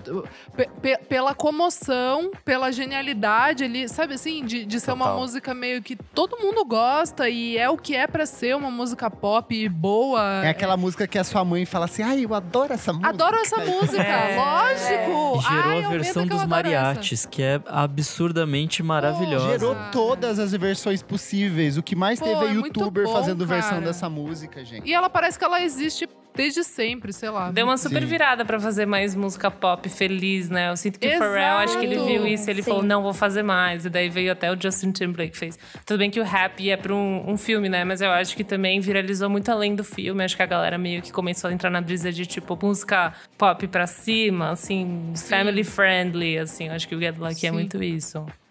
É, e, tra- e trouxe de volta também o Nile Rodgers, né? Que tava um Total. pouco sumido com o tique e tal. Deu super uma. Então- Ah, toda essa né? cena disco que a gente tem visto nos últimos Exato. anos, ela vem disso ali, tipo, é um princípio. Eles, mais uma vez, sendo pioneiros de uma tendência que depois vai ser revisitada por um monte Agora, de gente, né? que a gente tá fervido. Dua né, falou. Eu fiquei muito pensando nisso depois, assim, tipo, depois que acabou a banda e tal. E aí a gente acaba não falando isso no nosso programa de. Que a gente falou sobre a volta da disco e tal. A gente acabou não, não pensando nisso, mas acho que é muito real, assim, tipo, desde 2001, na real, né? Com, com Discovery. Mas acho que principalmente essa nova leva de, de galera que tá resgatando a disco agora vem muito. É muito filho desse disco, assim, tipo Sim. a forma de, de conseguir trazer tudo isso sem, sem tanto uso de sample, né? De ser uma coisa mais, tipo, de instrumentação natural e, e trazer essa coisa da disco. Eu acho que muita gente bebe desse disco, assim. Pessoal, pra fechar, o que, que vocês mais vão sentir falta do Daft Punk? Eu acho que de ser surpreendido. Da inovação. é, da inovação, assim, dessas viradas, assim, de dar uma chacoalhada na moçada e influenciar muita gente depois, assim. É, Dessa inovação total. a surpresa que causava, porque por mais tempo que demorasse, acontecia alguma coisa, vinha um material, e agora, tipo, vai passar muito tempo e não vai ter. Eu acho que essa expectativa, ainda era meme, inclusive, tipo, mas quando que o Daft Punk vai lançar um novo? Não tem mais. Eles, Rihanna e Frank Ocean agora. Nossa, se a Ai, Rihanna me dá uma dessa. É, é. Pra fechar, pessoal, vamos lá. Cada um aí escolhe três musiquinhas que considera essenciais e conta o seu disco favorito e por quê. Quem quer começar? Ai, eu vou rápido pra não pensar muito, que senão vai dar errado. Vai eu vou lá. de Digital Love, eu vou de Teachers e eu vou de Instant Crush. Ai, mas eu vou deixar de fora Lose Yourself to Dance ou Galuck. Ah, Ai, que é só horror! três, só três. Então, pronto, já fui. Eu fui no ímpeto aqui, vai E o essas disco? três aí. Ai, que horror, menina. É, eu vou, eu vou de sau- vou de saudosismo, assim, só pela vibe. Eu vou de Discover. Bom, eu vou escolher só músicas do Discovery, porque afinal esse é um dos meus discos favoritos. É, vamos de Something About Us, Crescent Dolls, que é muito maravilhosa. Muito boa. Tudo. E One More Time, só pra ter um hit né, nessa seleçãozinha. Ah, tá. Boa. Uh. Tem que ter. Ah, eu amo hits. Eu vou de Da Funk, Robert Uh! Rock e Harder, Boa. Better, Faster, Stronger, que Ah, é a delícia! primeira coisa que vem na minha cabeça quando eu Foi a música que inventou o Kanye West. Antes disso, ele não É existia. Então, né, preciso passar o meu pano aqui pro Kanye West, como sempre. e eu acho que eu fico Certíssimo. com o Discovery. Também é o disco que é a primeira coisa que me vem na cabeça quando eu penso em Daft Punk.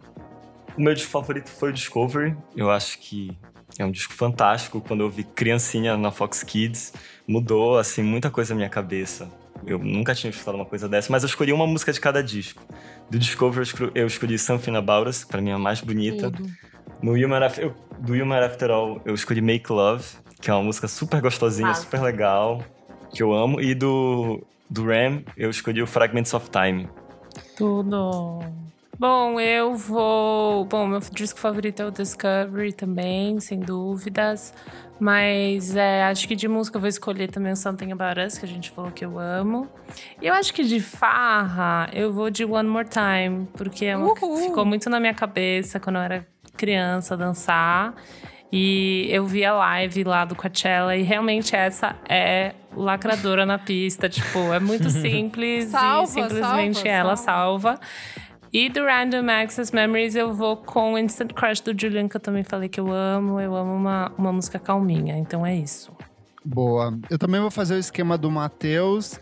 Do Homework, eu vou pegar Revolution 909. Assiste o Tudo. clipe, que é maravilhoso. É muito O bom. clipe é muito bom, um clipe cíclico. Do Discovery, eu vou pegar a faixa de encerramento, que é Too Long, que pra mim é a melhor música de 10 minutos que existe. e do. Do Human After All, eu vou ignorar, pois ele é ruim. Do Random Access Memories, eu vou recomendar muito Lose Yourself to Dance. Eu acho que ela é Tudo. melhor do que Get Lucky, assim. Sim. A construção dela ela é deliciosa, aquela linha de mesmo. baixo suculentíssima, assim. De disco, o Discovery é o meu favorito, mas eu vou recomendar o Homework para essa nova geração. Você Certo. jovem, tecneiro, Certo. eletrônico que tá fritando em casa, bota um rolling scratching para tocar e embarca nessa viagem com a gente.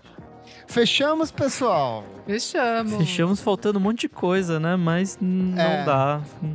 Você, amigo, fã do Daft Punk, nosso ouvinte, vai lá no nosso Instagram, arroba podcast VFSM, no post de lançamento desse episódio e conta pra gente como que foi esse momento de partida do Daft Punk, se você se emocionou.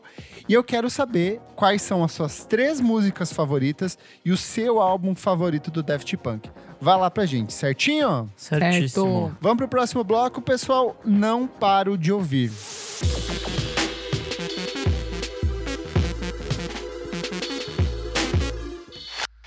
Começando o nosso segundo bloco, não paro de ouvir. Lolo, o que que é esse bloco? Bom, nesse bloco, cada participante recomenda um novo disco, uma nova música, um novo clipe que não para de ouvir. A ideia é ser um trabalho recente. Boa. Soraya, convidada querida, o que você traz? Gente, eu estou viciada no novo disco do Nick Cave. Ai, Carnage. Perfeita! Tudo, Assim, discão. talvez não seria o momento, nesse um ano de pandemia, de ficar ouvindo esse estilo mais é, triste, mais depressivo, né? Que pega ali na alma. Mas não tem como, tá lindo demais. Tem música Muito. que realmente, quando eu, eu ouvi pela primeira vez, eu chorei. E aí eu fiz, nossa, gente, não consegui nem escrever o- a, a crítica que sairia essa semana, porque ia ficar tendencioso demais.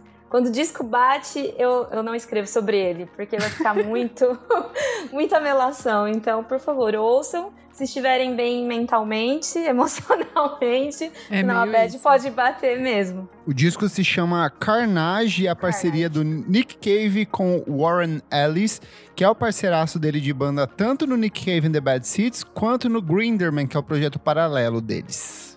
Tudo, tudo. Já roubou uma das minhas dicas, hein? Mas eu deixo. Matheus, e você? Então, minha recomendação vai ser meio que um contraponto. Porque é o novo disco do Roosevelt, que é o Poddy Dance, acho que é assim que se pronuncia. Que é um disco super gostoso, eu amo ele. Ele é um produtor musical demais. Assim, ele já tava soltando alguns singles desse Sim. disco e acho que soltou agora sexta-feira o disco completo. Sim. E é um disco super legal, super gostoso de Pra ouvir. cima. Mas muito tá pra bom mesmo, cima. porque aquele disco anterior dele eu achei Era qualquer nota. fraco. Então, as músicas às vezes parecem todas iguais, parecem. Mas às vezes é isso, a gente precisa disso A às gente vezes. precisa disso. É Eu ótimo. também. Matheus, eu tô Sabe? com você. Se a pessoa sabe fazer, deixa ela fazer isso daí. É que eu gosto Exatamente. tanto daquele EP dele de 2013, o Elliot. Muito sabe? bom, é. Sim. É- Nossa, eu acho tão gostoso. É menos, é menos indie, esse, eu senti esse disco menos indie, assim, sabe? Mas ele é, de- ele é muito legal pra curtir É gostoso. essa, esse novo isolamento aí, essa nova onda, com menos tristeza. Baixei aqui, ó. Vou, vou vir fazer crítica agora. Ai, meu Deus do céu. Nick. Daqueles, da meia horinha que eu já volto. É, já volta aí, moçada. Bom, eu vou rapidinho que eu tenho três dicas. A primeira é uma banda chamada Dark Time Sunshine. É um duo de rap que fazia nove anos que não lançava nada. E eles voltaram com um disco Lore, que é muito bom. É tipo um. Um boom bap, assim, só que trazido para esses anos 2020. Eu achei muito legal, tem umas letras boas, às vezes meio nerd, assim. Achei bem legal. Outro disco é de um cara chamado Valley Maker. É, a- o disco chama When the Day Leaves. É tipo um. Um folkzão, assim, meio. É. Enfim, aqueles folk rock que, que saíram bastante, assim, no comecinho dos anos 2010. É, é bem essa pira, assim, tipo... Guitarrona, uma voz boa, canções semi-tristes, e é isso. E minha terceira é um cara chamado Wellstar. É, ele é um parisiense que faz umas coisas meio, tipo...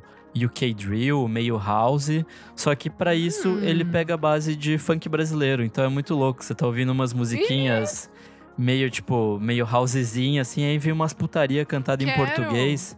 E me quebrou, assim, a primeira vez que eu ouvi, mas é muito divertido, assim, com o tempo. Que legal. Conforme você vai se acostumando com as letras, é, fica muito natural, assim, é muito divertido.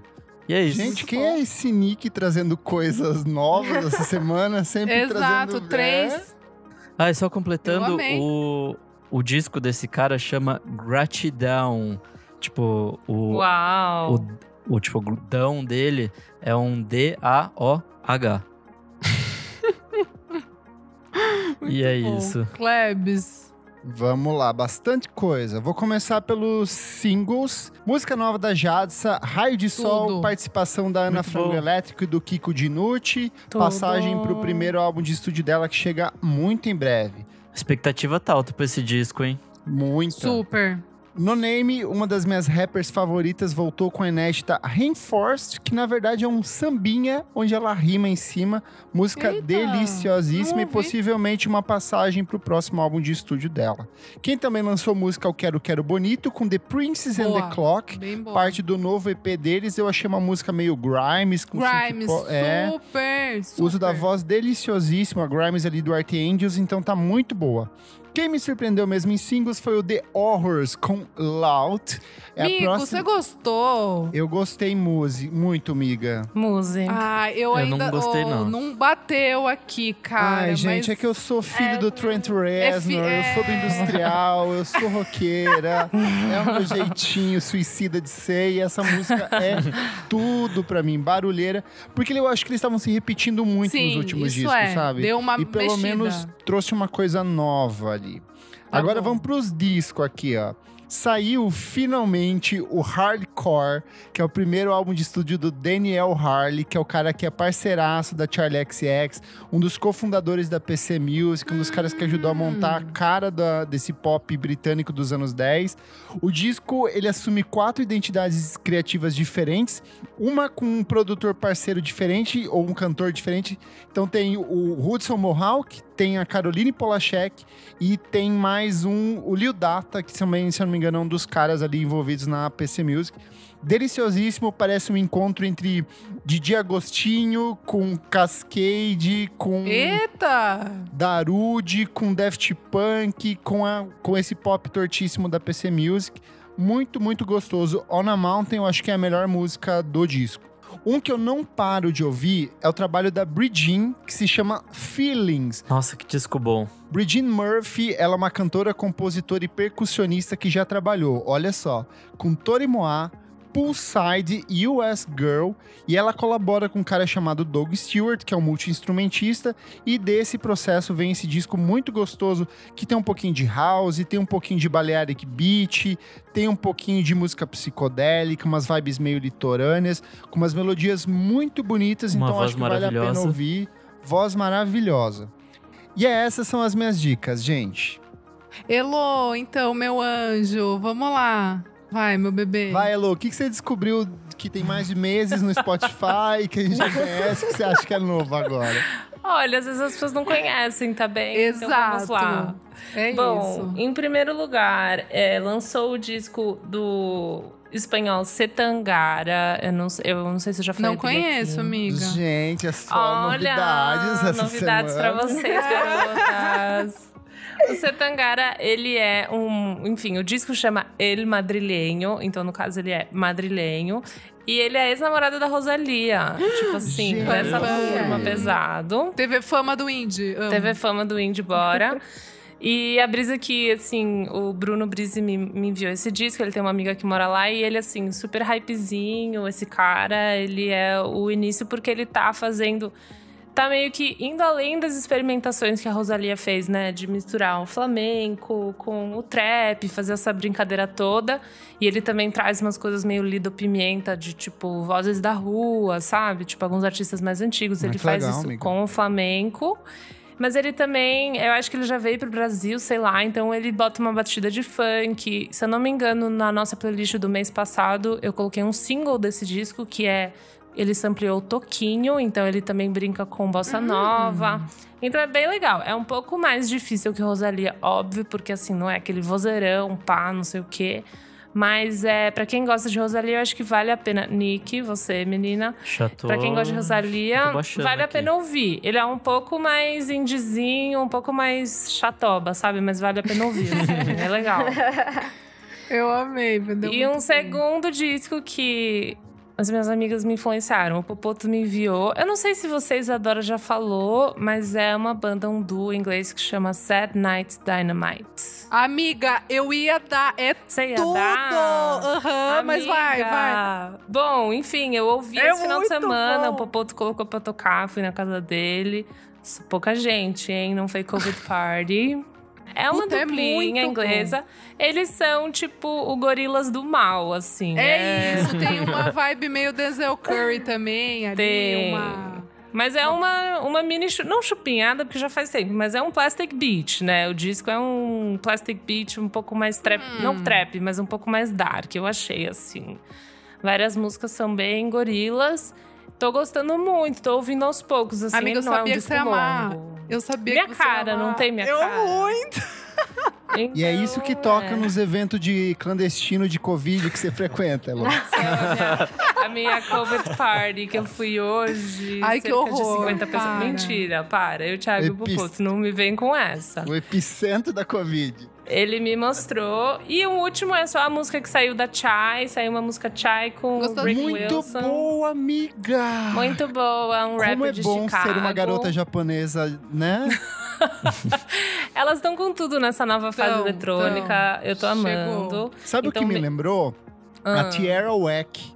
Porque ele tem esses Super R&Bzinho sintetizador. Super, Eu achei super nessa vibe. super. Ouvam, Maybe Chocolate Chips chama. Eu tô adorando Parte do nomes. disco novo que sai logo logo. Torcendo, vai ser tudo. E você, menina Isadora Almeida, nossa Gente. Daft Punk de Sorocaba. Exato, menino do interior, hein? Gente, então, ouvi várias coisas, assim, não, não peguei nada pra ouvir várias vezes, só do Nick Cave que eu ouvi duas. Eu ouvi uma vez o Believer, o álbum de estreia das Smears. Eu tava Bem super gostoso. esperando. Bem bom, né? É, Tortíssimo. Dupla, dupla norueguesa, faz ali uma coisa meio Bjork, mais dark, mas é um eletrônico esquisitão, só que Gente, tem bem. até rap no meio do disco. É, então, aí tem. É a mistura do As Brasil com o branquinhas do rap. É, tem, tem muita coisa ali, mas eu acho que eu vou destacar a, a faixa Flashing, que saiu até o clipe dois dias antes de sair Muito o álbum. boa. Que eu achei muito boa. Acho que eu Parece achei que Lila. Ah, amigo, verdade. Aquele sintetizadorzinho anos 90 É, ali. fa- faz sentido.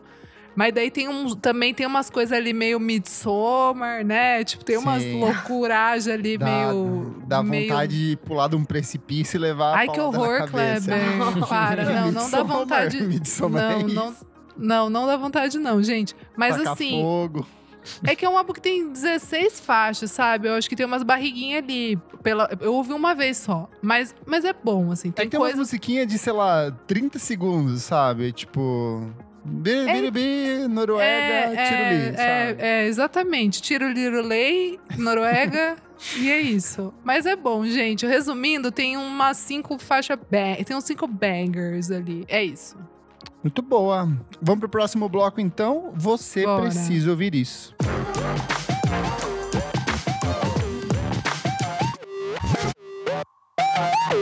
Último bloco, você precisa ouvir isso. Nick, o que, é esse bloco? Nesse bloco a gente vai dar dicas atemporais, podendo envolver ou não música. Uau, adorei. Soraya, qual que é a sua dica essa semana?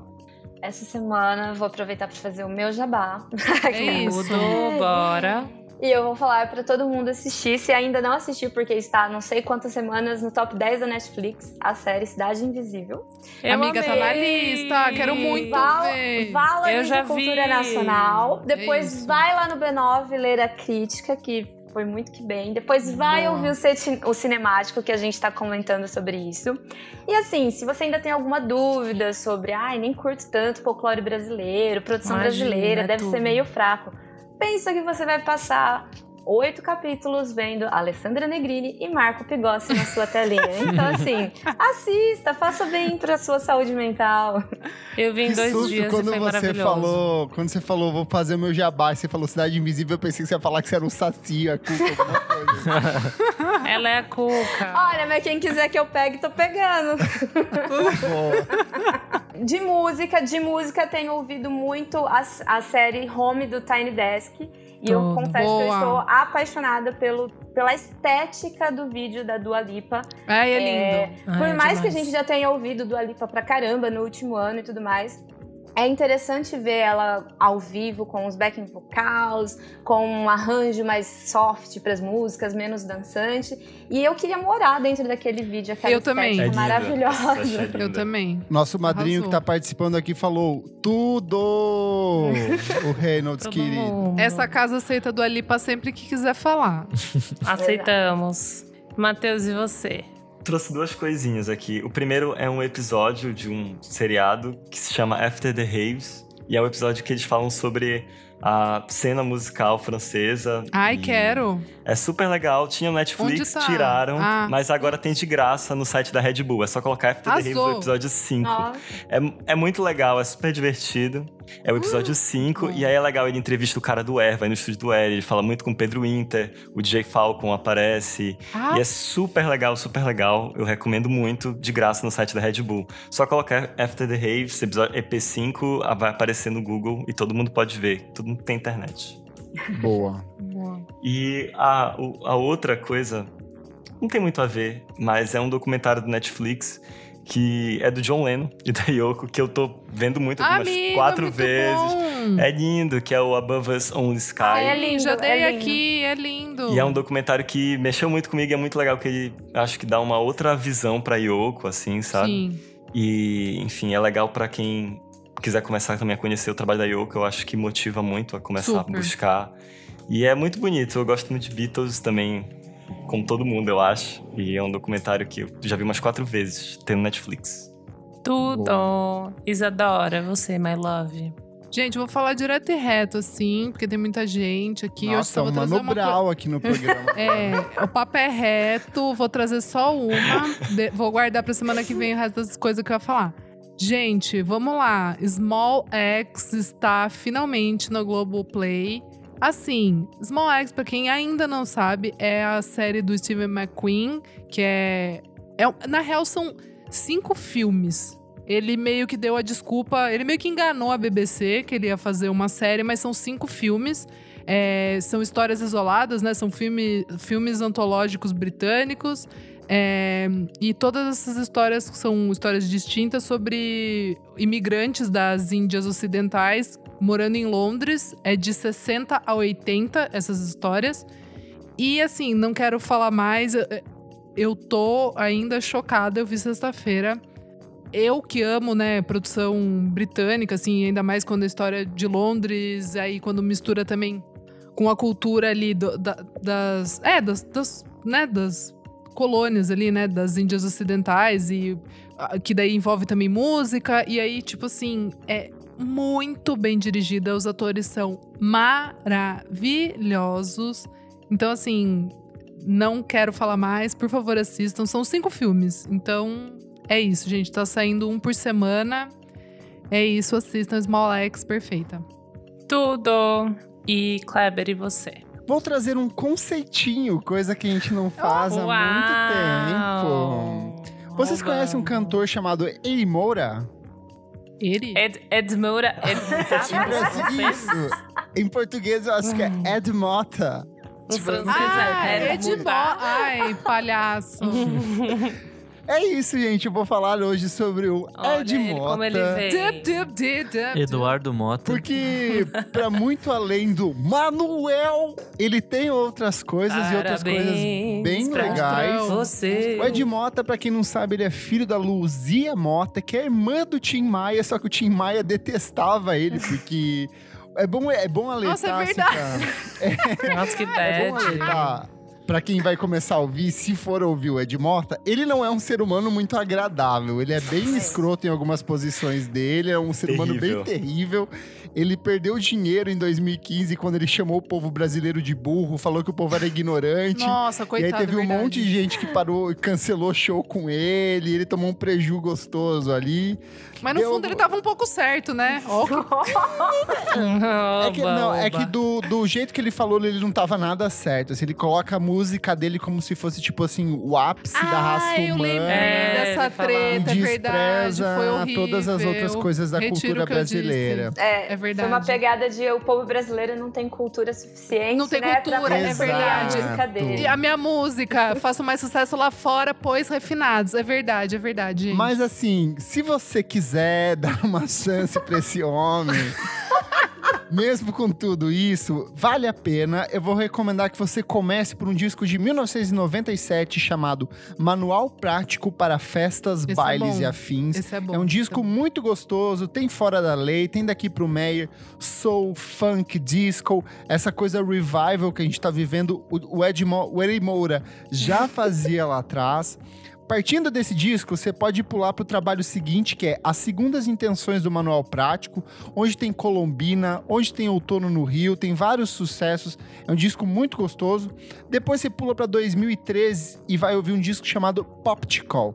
Nele tem Tem Espaço na Van e Que Bom Voltar. A voz do Ed Mota nesse disco tá excelente, os arranjos nesses discos dele são sempre muito gostosos. Ele é aficionado por esse soul funk dos anos 70 e 80, por, por AOL, ele é apaixonado por Steely Dan. Ele é o maior colecionador de cópias do, do Asia, que é aquele disco clássico do, do Steely Dan. Ele tem várias cópias diferentes.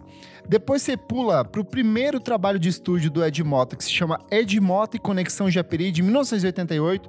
É onde vem Manuel, é onde vem o Vamos Dançar. Então, tipo, vai te dar uma abordagem um pouco do que, que era esse soul funk produzido no Brasil nos anos...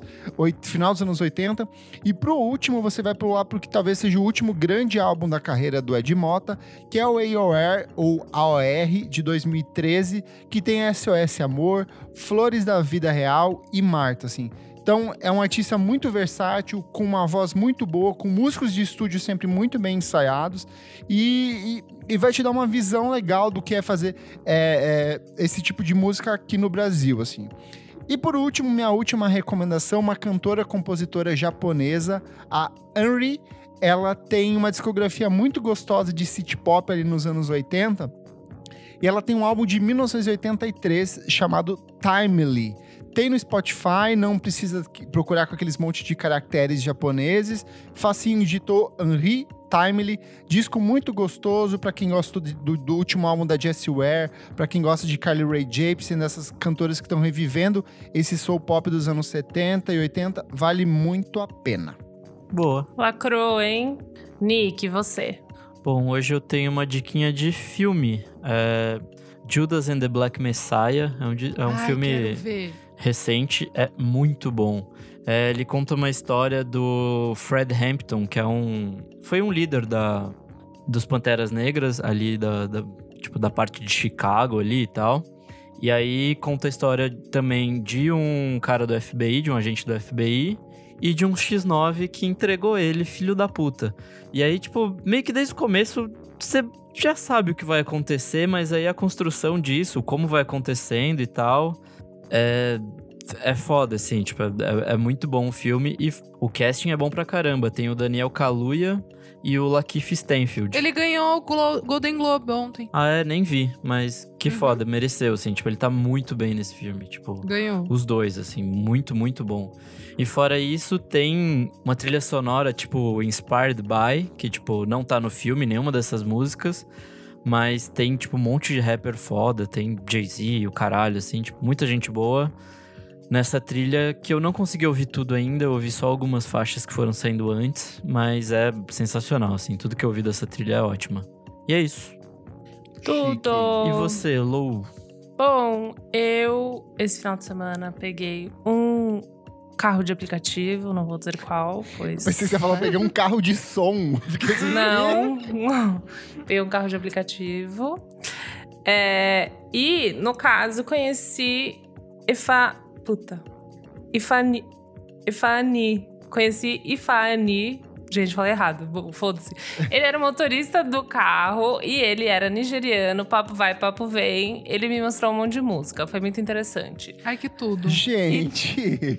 Juro. Eu amo esses papos, eu amo esses papos. Saiu do epicentro da Covid pra cultura, olha só, louco.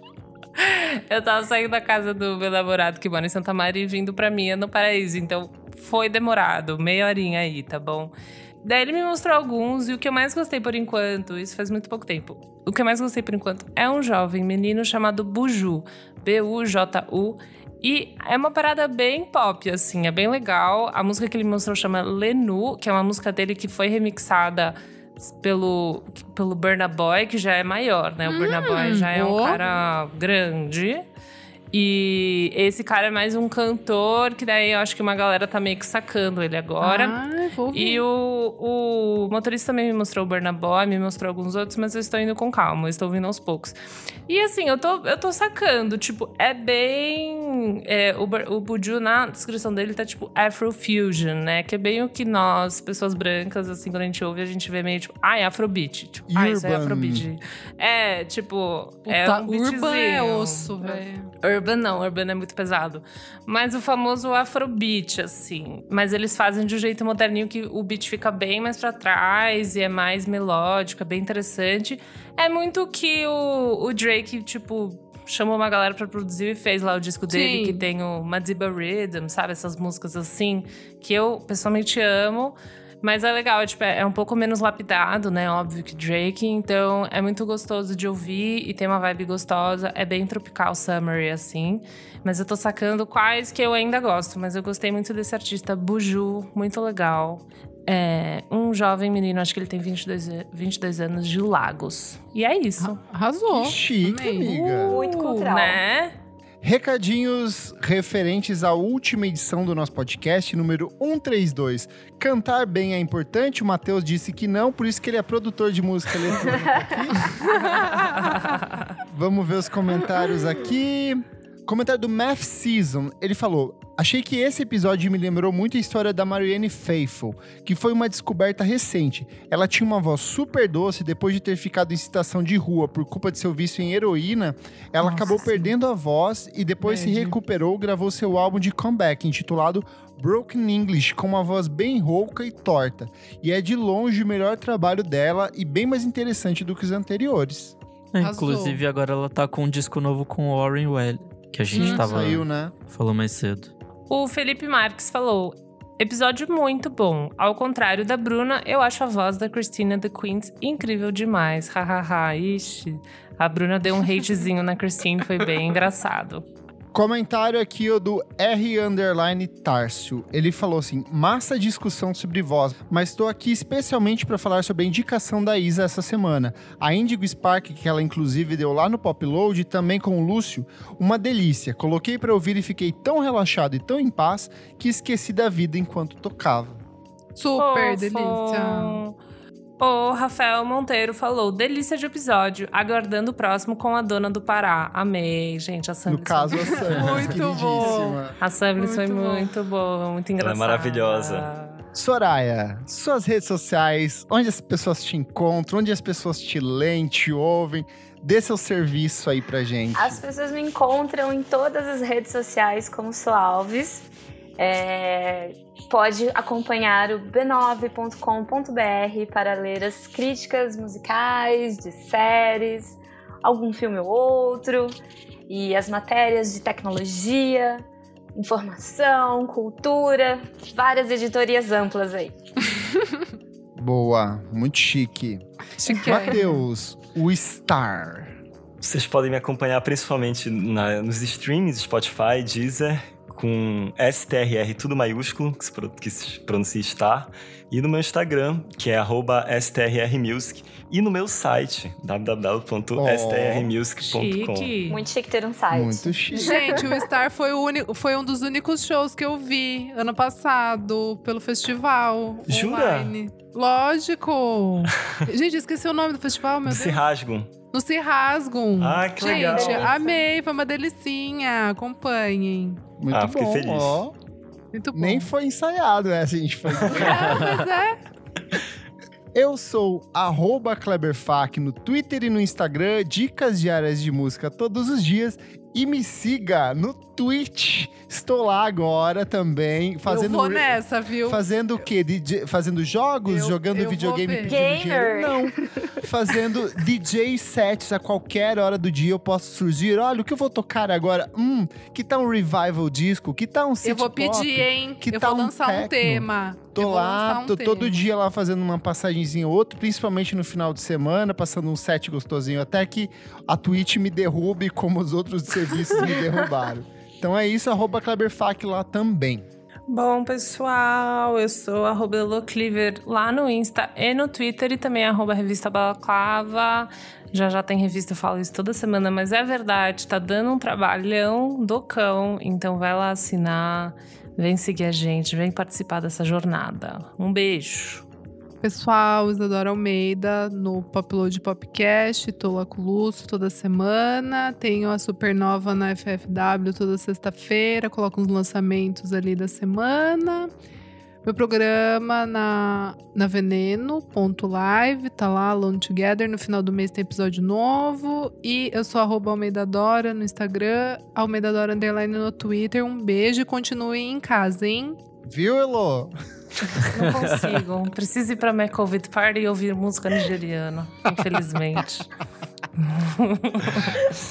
Eu sou o arroba Nick Underline Silva no Twitter e Nick Silva no Instagram. E é isso aí. Não esquece de seguir a gente nas nossas redes sociais, arroba podcast VFSM em tudo. Assine a gente na sua plataforma de streaming favorita, não custa nada. Você tem a, a atualização de quando saem os episódios novos e principalmente apoie a gente no padrim.com.br barra podcast VFSM. Faça como o maravilhoso Reynolds Silva, que está aqui hoje. Hoje é o, O aniversário dele, nosso querido Ravi Schmented. Então, parabéns para ele que está participando hoje aqui da gravação. Parabéns. O presente, a grava- o, aniversário é seu, mas o presente é da gente, viu? E a som de One More Time, a gente se despede de vocês. Até a próxima, gente. vez. Mais uma vez. One more time. One more time, we gotta celebrate. Mais uma vez.